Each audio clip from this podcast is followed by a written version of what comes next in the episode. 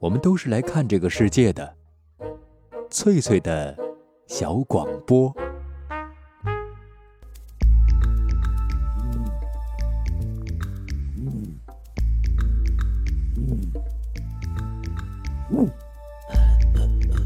寻访华夏文明，感受自然美景，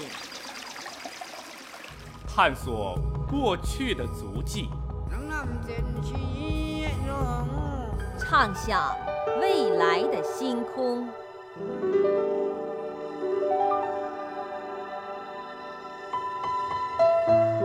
在南海，在兴安岭，在富庶的苏州城，一瞬间跨越万水千山，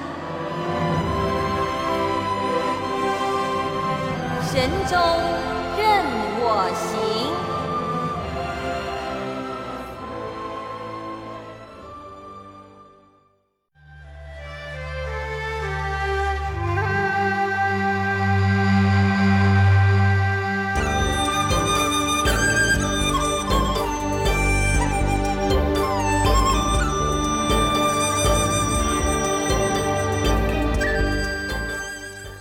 旁的各位好朋友，这里是海峡之声广播电台，欢迎准时收听旅游节目《神州任我行》，我是主持人冯翠。今天邀请到的是一位前不久从中国唯一的傈僳族自治州啊云南怒江傈僳族自治州归来的朋友，要讲述他的旅行故事。而我们这期节目的题目就叫《怒江三探》。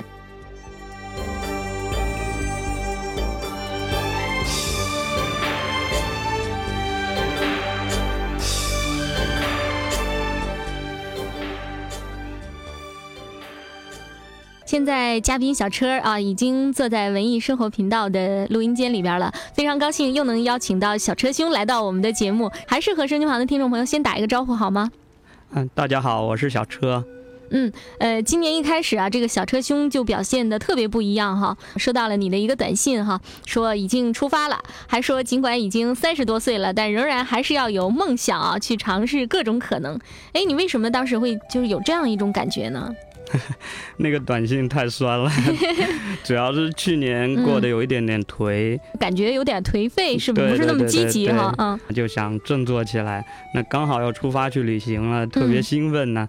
就写了一条短信发给朋友们。现在想一想，不好意思，真的。其实谈不上什么梦想吧，人不能总在一个固定的模式里边生活，偶尔从平常的生活里边跳出来，反过来观看一下自己，可能会有一些新的体会吧。嗯，呃，这个怒江州哈是中国唯一的一个叫傈僳族自治州哈，就是描述那里的文字也是特别的多哈，比如说自然地貌博物馆啊，人类文明的。处女地啊，民族文化聚宝盆啊，生物物种基因库啊，哎，反正把那儿说的特别的呃有趣丰富哈。形容怒江这条江的词汇也挺多的啊，神秘、野性，嗯，还有澎湃、妩媚、愤怒啊，反正就是我觉得你要是用这些词来形容一个人，这个人简直是太矛盾了，自相矛盾的一些词哈，都放在这条江上了。那你觉得你眼中的怒江到底是一个什么样子呢？嗯，我是第一次去怒江。时间也非常短，才六七天吧，不敢说什么了解了。不过这次确实很幸运，因为短短的这个旅程中间呢，遇到了三种截然不同的天气。嗯，结果我就看到了三条完全不一样的怒江。嗯嗯，风格完全不一样。一开始呢是晴空万里，江水是碧绿的，可以说是温柔怒江。后来几天遇到下雨。在怒江峡谷里面，就烟雨迷蒙的那种感觉，嗯，可以叫做烟雨怒江吧。后来，当我要从怒江回来的时候呢，就遇到了当地百年不遇的大雪，那可以说是这个风雪怒江。嗯，其实每个地方都会有各种不一样的面貌，只去过一次，肯定不能真正的了解。嗯，我这次虽然很幸运，嗯，密度很大了，一下看到了三条不一样的怒江，嗯，但也还只是窥视了它面貌的一角。我想以后我肯定还会再去。对，哎，你看哈，这就是我们就是说去一个遥远地方的一个不方便的地方哈，就是哎，时间往往是很短的，但是我们又想多了解、多看一些哈，所以就小车兄的这个怒江行真是时间紧、任务重哈。呃，那你是呃，能不能先把就是你在怒江的一些基本情况给我们说说，就是把怒江给我们简单介绍一下，怒江州说一说，然后呢，再告诉我们呃你自己的设计的这条旅行路线。嗯，好的。怒江呢，它是一条江河的名字，嗯，同时也是一个行政区划的名字了。嗯，大家可能有听说过三江并流，就在云南横断山脉那个地区呢，有三条世界级的大河，嗯，一条是澜沧江，一条是金沙江，一条是怒江，嗯，它们并排的流过，嗯，最后流向不同的地方，因为澜沧江呢，最后经过越南就流进了南海。金沙江呢，我们就很熟悉了，就是我们中国的龙脉了，它就是我们长江，最后从上海流经了东海。而怒江呢，则是经过缅甸，最后流到了印度洋。嗯，这个是一个很奇异的一个风光。那么怒江呢，它在云南的这个崇山峻岭当中，就切开了一条很深的大峡谷。嗯嗯，那么这个我主要就去的就是这个叫怒江大峡谷，它是一个很美丽的一条风景带。哎，我们现在听到的这个音乐哈，它就叫东方大峡谷。其实这个东方大峡谷指的就是怒江大峡谷。那这个音乐的名字，呃，刚好就是也是呃在给我们描述一条峡谷它的这个情绪吧。我们先来听一听哈，他给我们描述的这个峡谷到底是表达了一种什么样的啊情绪？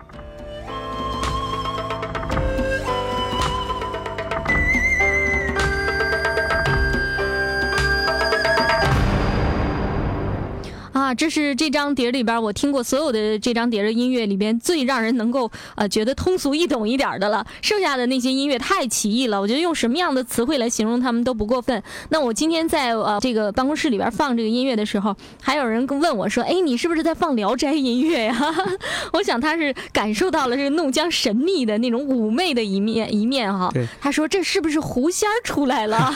怒江本身也是有非常丰富的面貌，非常奇异的感。觉的，嗯。嗯，那么刚才说了，怒江是一条大河，但是呢，实际上在我们中国，怒江从行政区划上来说呢，它又是一个地市级的行政单位，嗯，就和我们的福州、南平一样的地方，它全名呢叫做云南省怒江傈僳族自治州，嗯，那么傈僳族呢是当地一个少数民族了，这个这个州呢，嗯，就沿着那个怒江啊，从北向南。很狭窄的延伸出来，那么这个州的中轴呢，就是这个怒江大峡谷，嗯，那么怒江州呢，北边是西藏，西边呢是缅甸，嗯，那么我这次旅行呢，就集中在这个地方，这个地方呢，各个民族混居，各种民俗呢交错融合，嗯，非常非常的奇异。所以说，嗯，我觉得刚才这音乐用来描述这个怒江这个地方非常贴切吧。嗯，哎，那整个呃，就是你这简单的给我们介绍了一下，就是你在怒江所了解到的哈，这是一个什么样的地方啊？怒江是一条什么样的江哈？那呃，你自己的旅行路线是怎么样设计的呢？嗯，我的旅行路线基本上嗯走了一个 Y 字形吧，就进入怒江以后，先到达了它的一个。嗯，最北端的叫贡山县，嗯，然后呢，从贡山县呢，嗯，一条是比较传统流行的线路，就是从贡山到丙中洛，再到丘纳统，嗯，嗯，这是一条线路。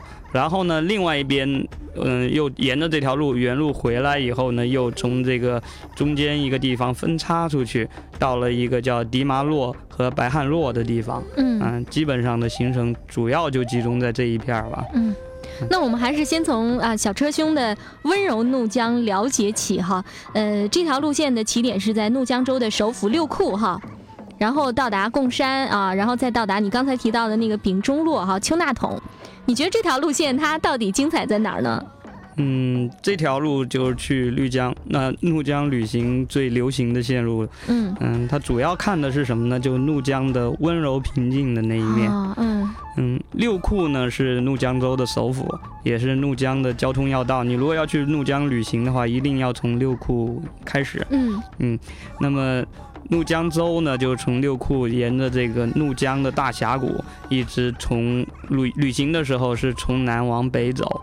那么它一共沿着这里有三个县，嗯、最南边的呢叫做泸水县，嗯嗯、六库就在这泸水县上。那中间那个地方叫福贡县，再往北呢，最北的那个叫做贡山县。嗯，越往北呢，风景就越漂亮。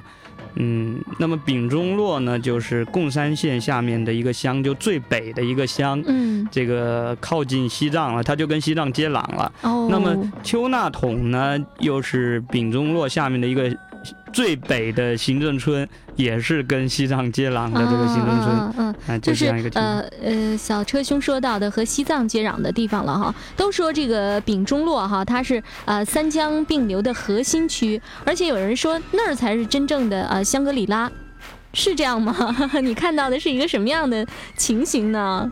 嗯，实际上丙中洛有广义的和狭义的两种说法了。嗯。广义上说呢，就是丙中洛乡，它沿着怒江一直向北直到西藏，那么这个是怒江峡谷风貌中间最典型、最美丽的一段。嗯。啊，这里有广阔的江面，有两边碧绿的峡谷，啊，有清脆的山坡，也有金黄色的油菜花田，嗯、那么这个地方，当然说它是香格里拉是完全是呃一点不过啊，分的。配得上这四个字哈。对对对对对，嗯那么从狭义上说呢，丙中洛是一个镇子啦，就是这个乡所在地。那么在这个乡的南边，嗯啊就是一个地方。我们后面在讲我旅程的时候，可能我会经常提到这个名字。嗯 那么这个地方呢，因为它是有几个著名的景点在这个地方，嗯、比如说怒江第一湾啦。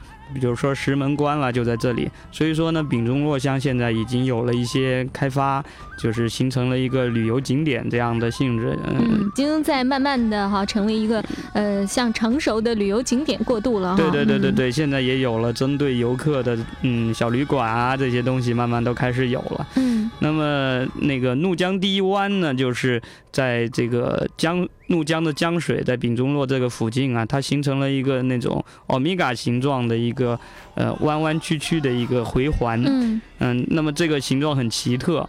嗯，我们平常肯定像我们福建这里肯定见不到，我们看到的江面都是一往无前的嘛。嗯嗯，但是呢，在云南那种地形底下，实际上相对还是比较常见的。嗯我们知道有长江第一湾，嗯、金沙江第一湾都是类似的，也是这种形状。对于我们远道而来的我们来说是，确实是很稀奇吧。嗯，对，就看到这个大江大河哈，这样就是说气势磅礴的，突然啊改变它的流向哈，确实是一件很奇异的事情。对，那这是很震撼人的一一个一幕了哈。是，那么石门关呢，就是嗯，它那里不是怒江是个峡谷，但是峡谷两边呢，那个不是特别陡峭，嗯。但是呢，江水流到石门关这个地方，突然之间两边的那山就变了，就两边的那个峡谷啊，一下子就形成一个峭壁，嗯直直的就插进江水里面，嗯，就好像一个没有顶梁的大门一样，所以叫做石门关。嗯嗯，当然了。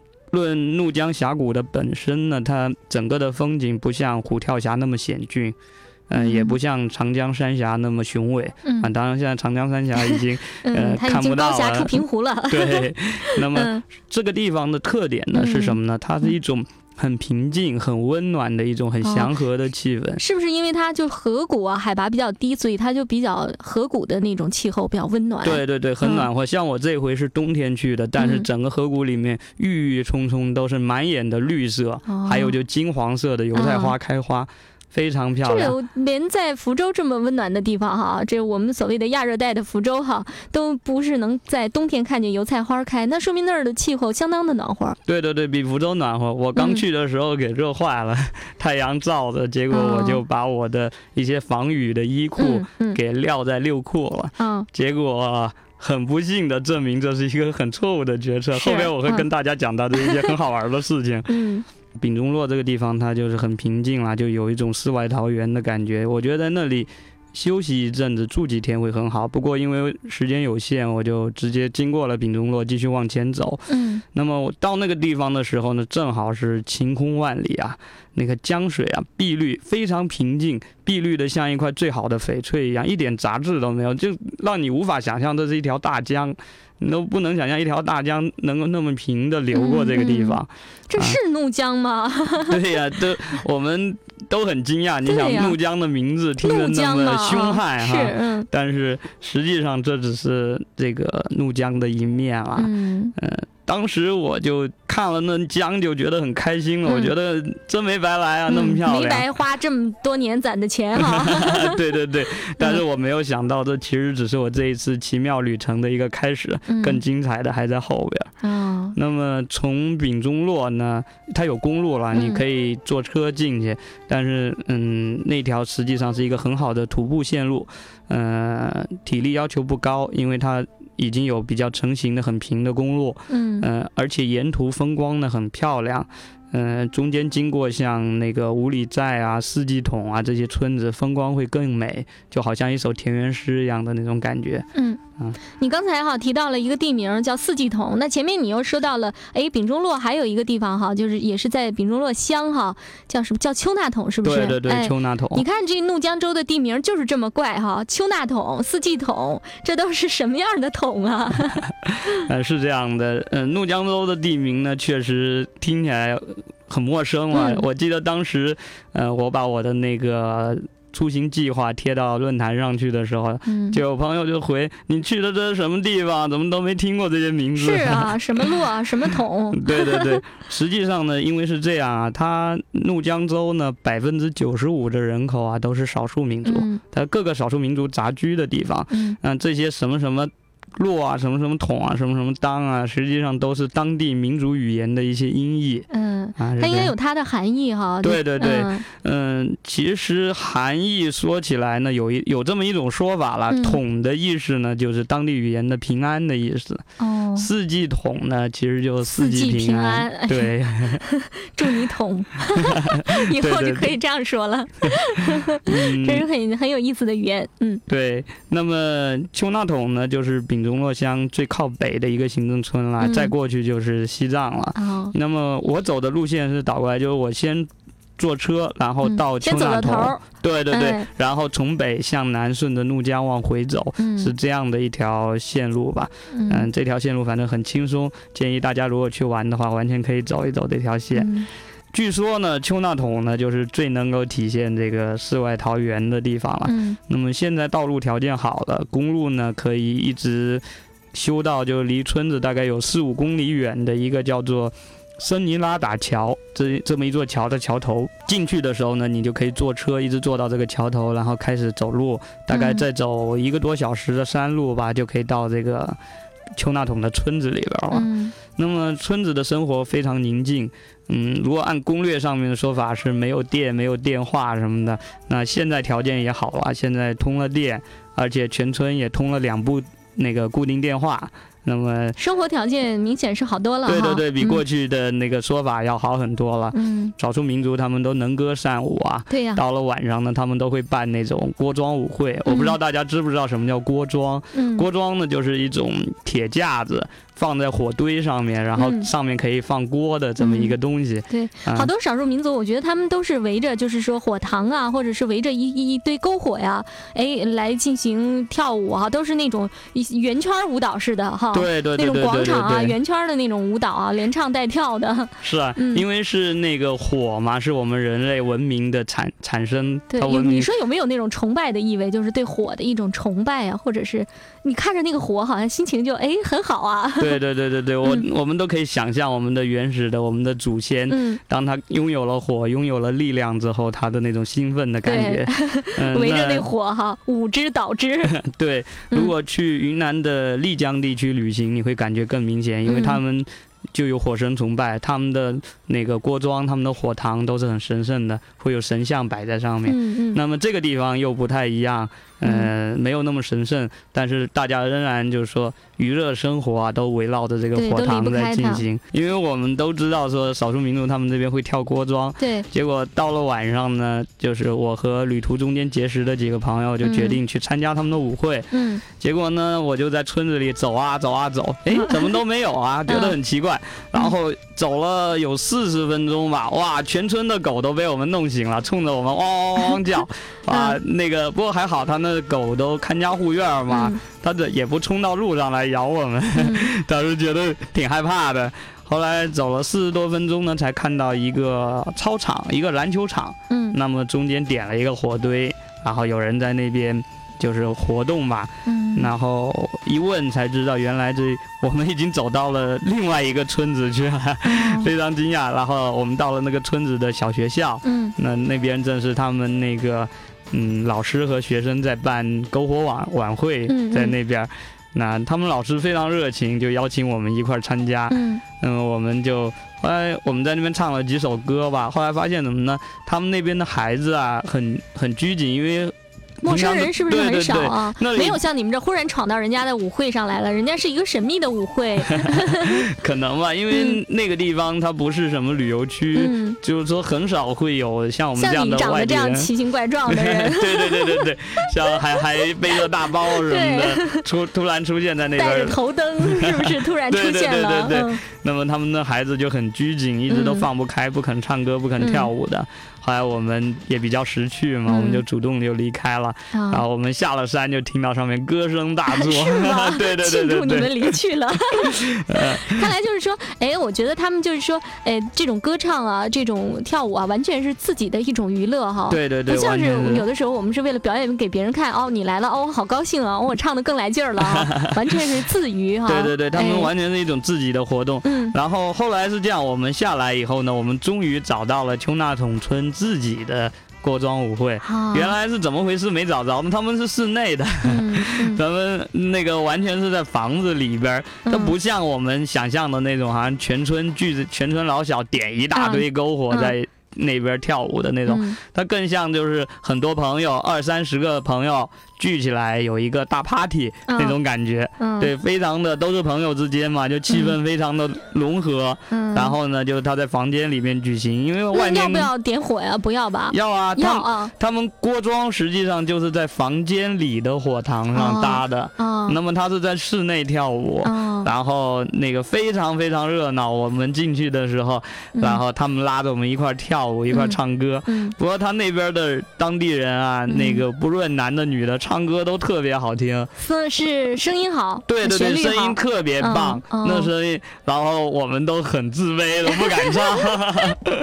哎呦，我太喜欢这种场面了！哎呀，我一定会把采访机拿出来，然后猛录一气儿。对啊，我这次特别郁闷，就是没有带那个录音设备，嗯嗯，就没有带 MP 3什么的，嗯嗯，因为一路上碰到了太多好听的歌了，嗯。都没有录下来。是，你看你就自己在那儿带了耳朵去，自己欣赏了一下，啊、都不能带回来和我们分享一下是。啊是啊，嗯所以我一回福州，第一件事就买了一部 MP 三 准备下一回出去的时候一定要带来，着对带给大嗯家听一听、那种感觉。嗯，哎，那刚才呢，我们是听哎小车兄哈给我们讲的他在怒江的你的等于说是你的第一条路线啊，叫做温柔怒江哈。呃，我们了解到的就是怒江那特别温馨、特别。妩媚的那一面哈，而且了解到了当地人民的那种快乐的新年生活。呃，节目进行到这儿，我想我们还是稍微休息一下，稍后欢迎朋友们继续收听今天的嘉宾版，听嘉宾小车和我们分享他的个性怒江行。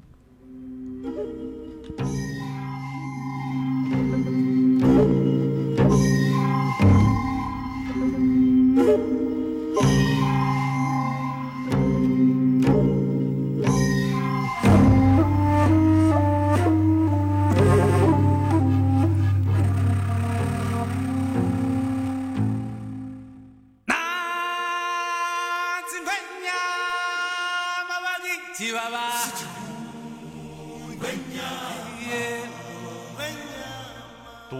万卷书行万里路。奇妙经历尽在神州任我行。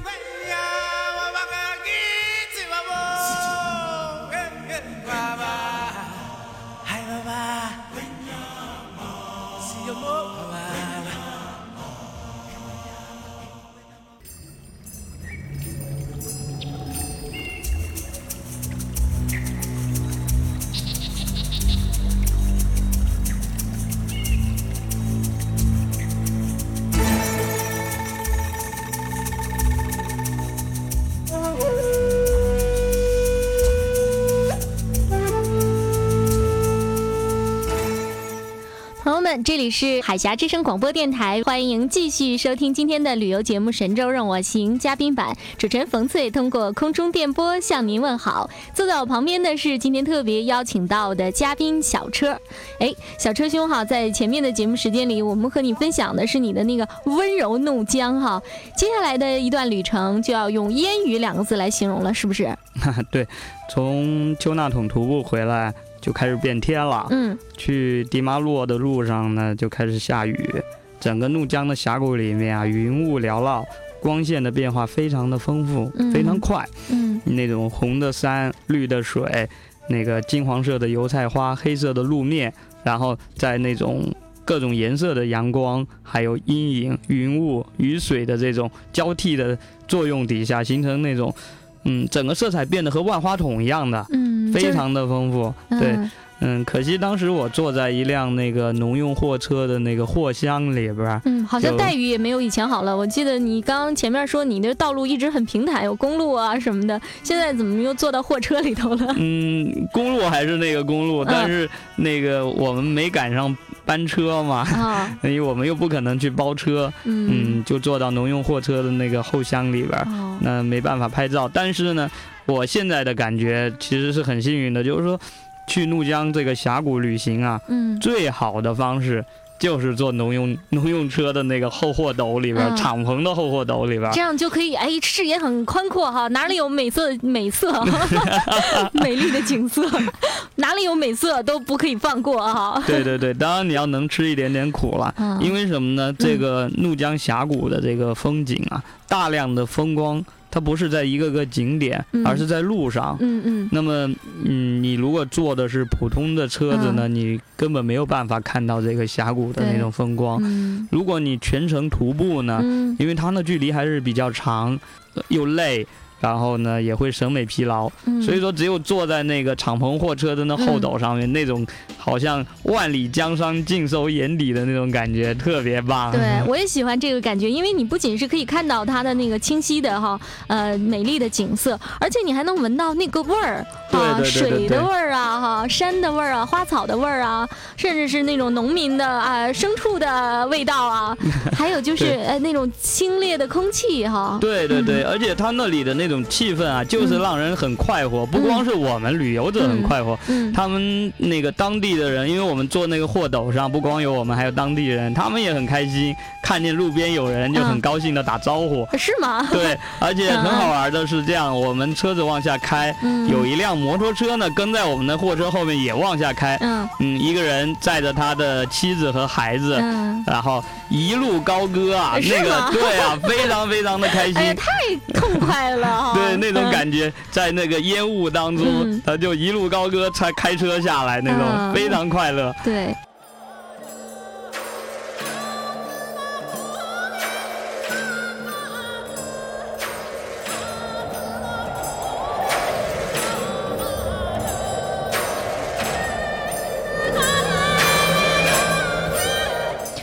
我们又特别选了一段音乐啊。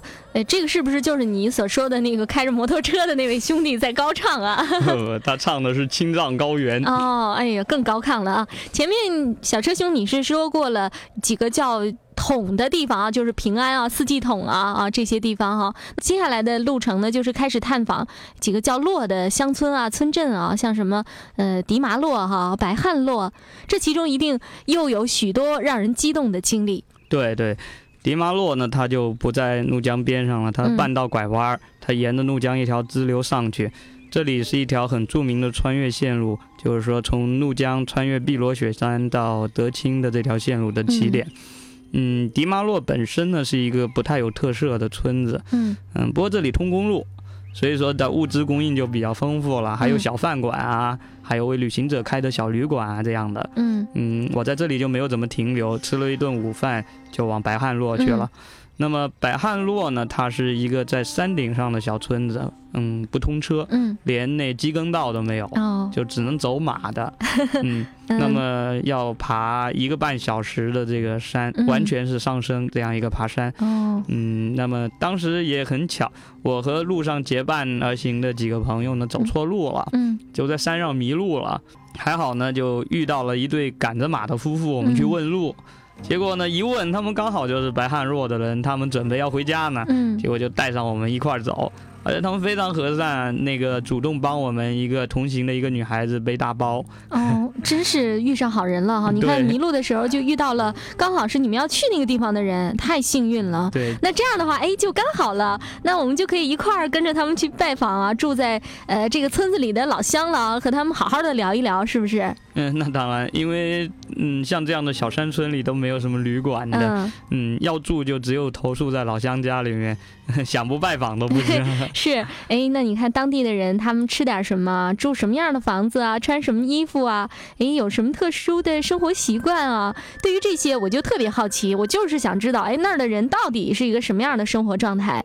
嗯，白汉洛给我印象非常好，嗯。它虽然偏，但是现在已经通了电了，嗯，而且呢有装那个卫星的天线，能够看电视，甚至还有手机信号，哎条件相当不错。不错嗯。对，嗯，而且这里虽然没有游客，嗯，但是有一个很干净的用水泥铺地的厕所嗯，啊，一点都不臭，哇，给我很深的印象。对，这太好了，这简直是，然后说房子呢，云南这一带一般都用木头盖房子，嗯墙壁是用一条一条的原木啊横着垒成的，嗯。接头的地方用接榫接起来。是不是就是咱们经常说的什么木楞房？嗯，对对对，它就是原木圆圆的木头哦垒的墙壁，嗯一个一个叠起来。嗯那么据说呢，他们说过去盖房子都不用钉子的，都是这个接榫榫好。嗯，那当然现在也普及铁钉了。嗯那么怒江这里木屋的格局呢，跟丽江啊、泸沽湖那一带还有一些不同。嗯虽然都是同样是这样原木搭起来，但是呢，泸沽湖那一带呢，房子一般会组成一个四合院的形式，而在这里呢，是一个个独立的房子，依山而建排上去的。嗯嗯，比较有意思的是，他们的房子是可以搬的，可以搬来搬去的。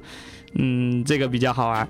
嗯，因为他们的那个房子啊，每一个木头上面都有编号码，那个嗯门框上面嗯。还会写上上下左右。哦。你看着会觉得很好玩，实际上它就是为了那个拆除和搭建很方便。哦，是这样的，就是是不是到时候要搬走的时候，从屋顶上开始拆，然后慢慢慢慢把它拆下来，然后就走了。对他们常常在一个地方住了几年以后，它下面土地不是被嗯压在房子下面不见阳光嘛，嗯就会变得比较阴冷潮湿。哦，那么住着不舒服了呢，他们就会搬家，嗯他们把房子拆开，挪个几十米，重新把房子搭起来，啊。而且非常快。据他们说，只要半天时间就就可以搞定。哎呀，简直就像我们户外的那种呃帐篷一样了哈。但是他们那个是用木头搭建的屋子，那我想那木头是不是都挺粗的呀？应该是不是那么方便吧？嗯，大木头几个人嘛，人多嘛，哦他们一般一一大家子十几口人，嗯，嗯，大家动手很快就能搬走。搭积木。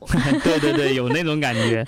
那么他们家里面呢，一样的就跟那个云南其他地方差不多，嗯都是嗯火塘、锅庄，嗯，然后在屋子中间呢升起火来。啊，嗯，那么烟呢，火的烟就直接从屋顶里面散出去了。嗯，但是不是说我们想象的那种烟熏火燎的很难受，实际上不是，因为它的木头房子是透风的。这屋顶也是木头的。对，屋顶也是木头的，嗯。但嗯所以里面那个烟啊，很快就能散掉，屋子嗯里面的空气还是相当不错的那种感觉。嗯。那么因为宗教信仰的关系啊，他们和那个丽江的理由不太一样，他们没有火神崇拜，嗯。嗯，对火塘没有很多禁忌，嗯。嗯，但是我们还是比较小心啦，嗯。就是说按照西南地区的习俗，我们嗯。脚不会踩到火塘上面去，哦嗯。啊，这个是一种不礼貌的表现吧，嗯嗯。嗯，然后呢，他们这边儿呃有一个东西可以值得一提，他们嗯有一种很有特色的食品，啊，食物，但他们是吃的是什么东西啊？嗯、这个东西非常奇怪，它嗯名字用当地话叫虾拉。哦，那么它的做法呢是拿鸡块和酥油，就打酥油肠的酥油，嗯。放在一个平底铁锅里面啊炒一下，嗯。然后焖一下，然后呢倒入满满一锅的呢加酿自己酿的白酒，嗯，你都不能想象那么一大锅白酒和那个酒去炖鸡，对用酒去炖鸡，然后呢煮出那个白色的泡沫来以后呢，就可以把鸡和酒呢匀到碗里面，就是就可以喝了，可以吃了。嗯嗯，那不知道这个应该算酒还是算菜啊？嗯它有鸡的味道，有酥油的味道，嗯，和那酒呢融合在一起。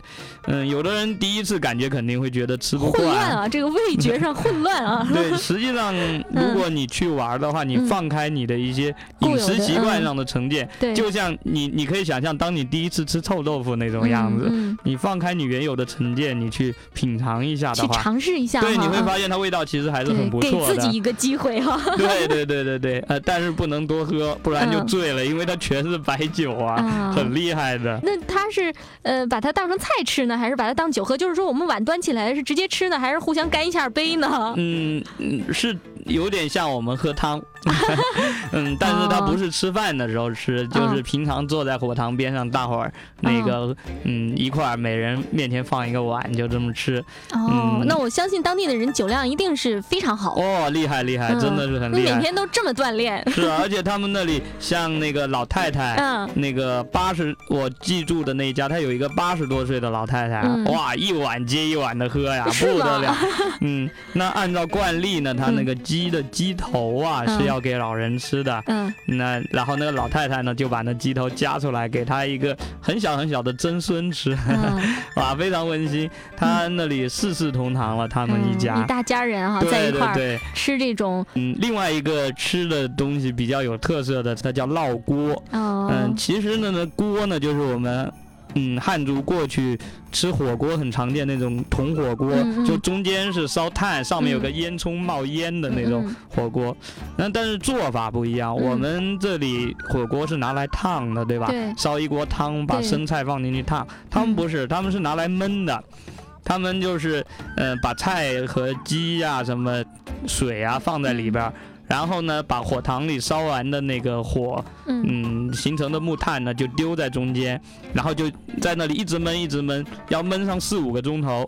然后出来以后呢，里面就非常烂了，入口即化的那种，像山药啊，嗯像野菜啊，像鸡肉啊，非常非常烂，就嗯变成一种非常好吃的东西。这是他所以叫烙锅嘛？你看，它是用了一个“烙”字儿对啊，嗯这个是他们过年时候才吃的美味呢。啊。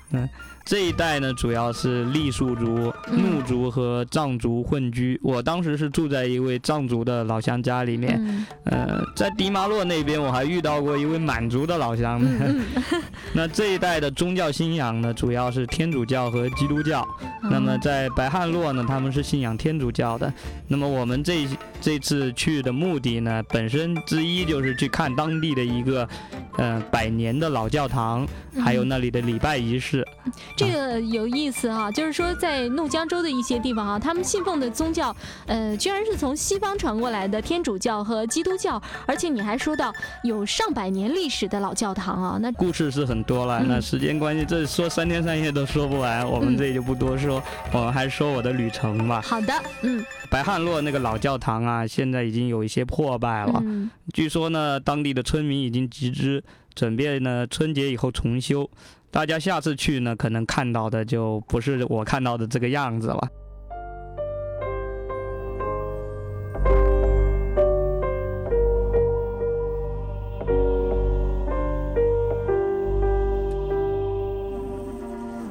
特别选了这样一段音乐给大家听一下哈，那就是在一个很古老的氛围当中哈，我们听到了钢琴的声音。呃，小车你在呃怒江州见到的这个情景了，就是他在一个原始古老的一个气氛中，在怒江州哈，人们却是在唱经哈、做礼拜哈，他们有一种这样的信仰。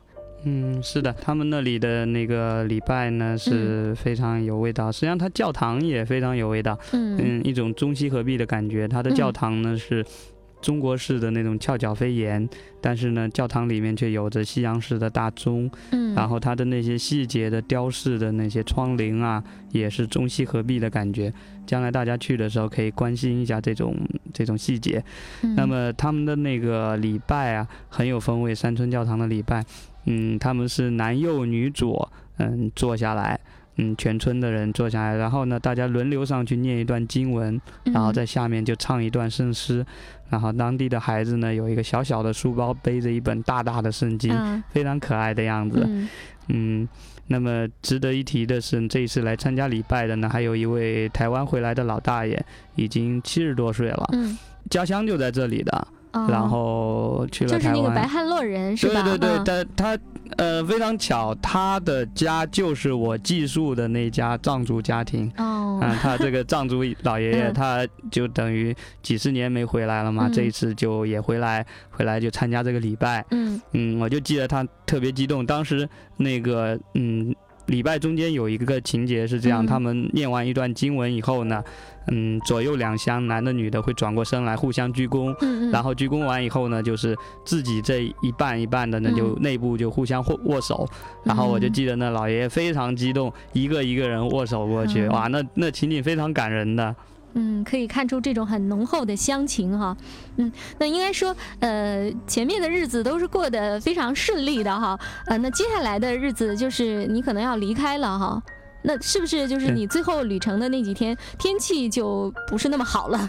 嗯，对，但是实际上对我来说，这是一种非常幸运的事情。嗯。嗯，在白汉洛参观礼拜的那天是星期天嘛，嗯。然后那一天呢，实际上白汉洛他在山顶上已经开始下了大雪，嗯，那么我们冒着大雪下山，结果到了山下就变成了下雨。嗯。嗯，当时我没有想到，实际上我将要遇到的是一场百年不遇的大雪。嗯，那接下来我们就要说到的就是小车你的另外一段旅程了，就是风雪怒江。对，嗯嗯，后来我们下来以后呢，在贡山县呢住了一夜，就准备坐第二天凌晨的一个第一班的早班车嗯去福贡出这个呃贡山县了。嗯，当时我就很意外的发现，全县城都已经停电了。早晨起来，嗯嗯，外面一整片都是白茫茫的，原来嗯下大雪了。贡山县的整个输电线路，就往贡山送送电的线路啊，嗯全部断掉了。嗯，你当时有没有觉得有点惊慌？当时没有，嗯。当时我们还我们当时担心的是他们那个车子不发车了。哦，嗯。结果呢，那个司机呢非常勇敢，他把车子开出来，嗯。就往下开的沿途呢嗯。都是那种横七竖八的被雪压压倒的那个树啊、竹子啊、嗯。电线啊，就是拦在路上，然后那个班车呢就不断停下来。但班车一停，我们就拿起车上一把大砍刀，嗯跳下车去，就把那些斜倒的那个树啊、竹子啊全部砍断，然后这样子才能车子才能继续往前开。风雪底下的怒江啊，非常的壮美的，呃因为下了大雪嘛，两岸全部是一片雪白，然后中间的江水就不是绿色的了。嗯因为上游大雪一化就发大水冲下来，整个江水一夜之间就全部变变成那种深褐色、那种泥浆的颜色，嗯而且变头几天你还说是翡翠一样，怎么有那么平静的江面？对对对对对，然后那一天就完全不同了，就变成嗯深褐色，而且很汹涌的往下冲的那种样子。这可能就是怒江发怒的那一面哈。对对对对对，就完全不一样的那种感觉。嗯，然后当时大雪还在下，斜飞，嗯那个像我们这样的南方人非常难得看到这种场面，那真正是鹅毛大雪，跟鹅毛一样大的一片一片铺天盖地的盖下来。那我相信就是真正的怒江州人，他们也是很少见到这样的大雪的哈。当时呢，我就问了一个当地人说，嗯，这样大的雪多少年会下一次？嗯结果那个人告诉我说，他这辈子没见过这么大的雪。嗯，因为那嗯本身就是气候很热的一个地方哈。对，怒江实际上很温暖，它年嗯平均气温都到十四度。嗯我就问那个当地人说：“那你多大了？” 他告诉我：“我今年四十岁。”嗯嗯，四十年不遇，对对你当时就想哈当。时我就我就想，哇，真幸运！当时整个人完全沉浸在一种巨大的兴奋当中，那种哦整个人笼罩那真的是狂喜，一点没有感觉到说人处在危险啊对那种感觉，非常非常兴奋，整个人就属于所有神经都调动起来，在看那个风景，嗯然后拿着相机啪啪啪啪狂拍，非常开心的那种感觉。当然，我们路上最后还是碰上了滑坡，就车子没办法赶嗯往前开了。后来我们就嗯离开汽车，我们就徒步往前走了四嗯公里。在这个城市里，有这样一群人，他们热爱美丽的自然山水，他们喜欢用双脚丈量大地，背起行囊，挺起胸膛。走在路上的每一天都是我们的节日。海峡之声广播电台《神州任我行》节目，讲述我们自己的旅行故事。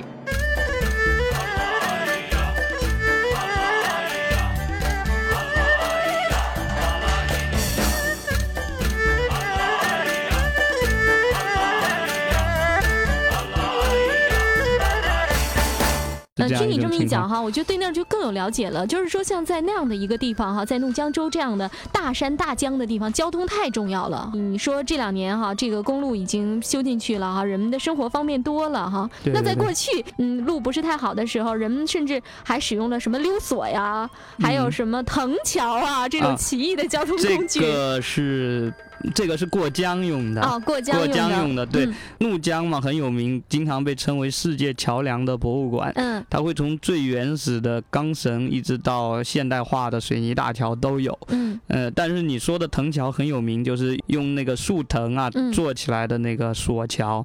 但是实际上我这一路都没有看到，嗯，嗯。应该因为现在已经发达了，都是用钢索来代替了这个藤索。嗯，它那里的铁索桥、钢索桥是遍地可见，是非常的多，对，嗯。大大小小，小到就只能两个人并肩而行的那种索哦桥，大呢大到能够通汽车的索桥，那嗯。那就是很不容易很大很大的索桥了。那么溜索呢，现在还很多，嗯，嗯过去也是用藤做的，一般是两根绳子，就是嗯横跨江面，一高一低，嗯。呃，一一根这边高那边低，一根那边高这边低，就从这边唰一下子就划过去对对对，那现在当然都已嗯经换成了钢绳了。嗯那么当地人呢，就用那种类似保险带的东西，把自己挂在这个钢索上，然后划一下就从这一下滑到对岸去。嗯实际上这是很危险的，因为下面就是那个万丈深渊啊，就是那个江水对。啊掉下去的话，就肯定有去无回。嗯如果你没掉下去，你控制不好，滑得太快呢，嗯会撞到对面的峭壁上。嗯，那么也会需要技巧。对对对对，手脚也会撞断掉，所以是嗯很挺危险的一个事情。最让我震惊的是，就是那天大风大雪之中，嗯，居然还有当地人就从那个溜索上划一下溜到江 对面去，对他们啊来说这是生活的一部分了的，对太平常了。给我们感觉实在太勇敢了，在这么险恶的环境底下，都都敢用这种方式过江。嗯，有的时候就这样哈，你越是在呃我们看着困难的环境当中，有的人生活的就是那么的有生命力，那么的乐观哈。。对，我觉得你一路上都遇到了这么多有意思的事情，你讲的也特别的兴奋。但现在回想，有没有哎觉得有那么一点点小遗憾啊？小遗憾太多了。嗯嗯，整个你想想，就六七天，实在太仓促了。嗯嗯，比如说像福贡附近的景点都没有去，嗯像那个听命湖啊，像那个费城之子罗啊，很多地方都没有去。如果有时间的话，像丙中洛那里实际上是很适合住下来慢慢品味的，嗯，住很多天慢慢品味的那种感觉，它不是不适合那种匆匆而过的那种。嗯嗯，更让我遗憾的呢，就是说前面有讲过，从怒江州翻越碧罗雪山的孔雀垭口到达德钦，也就是到达。嗯，澜沧江的流域，这是一条非常经典的线路，但是嗯冬天呢，大雪封山，没有办法走过去。哦，嗯，就我来讲，我肯定要再去怒江的，要把这些遗憾都补上。对，呃，不完美就是最大的完美了哈。只有心里留下了遗憾，那远方的人啊，远方的美景才能够在我们的心里边生根。所以在这儿，我也要特别感谢福建阿卓登山俱乐部的小车，把他这么好的一个旅行故事带给我们，和我们分享。今天的神州让我行节目到这儿就结束了。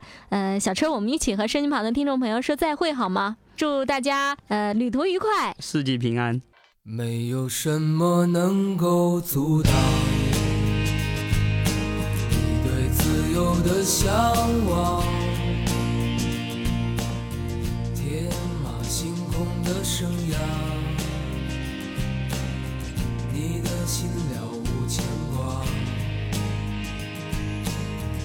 穿过幽暗的岁月。也曾感到彷徨。当你低头的瞬间，才发觉脚下的路，心中那自由的世界，如此的清澈高远，盛开着永不凋零。蓝莲花。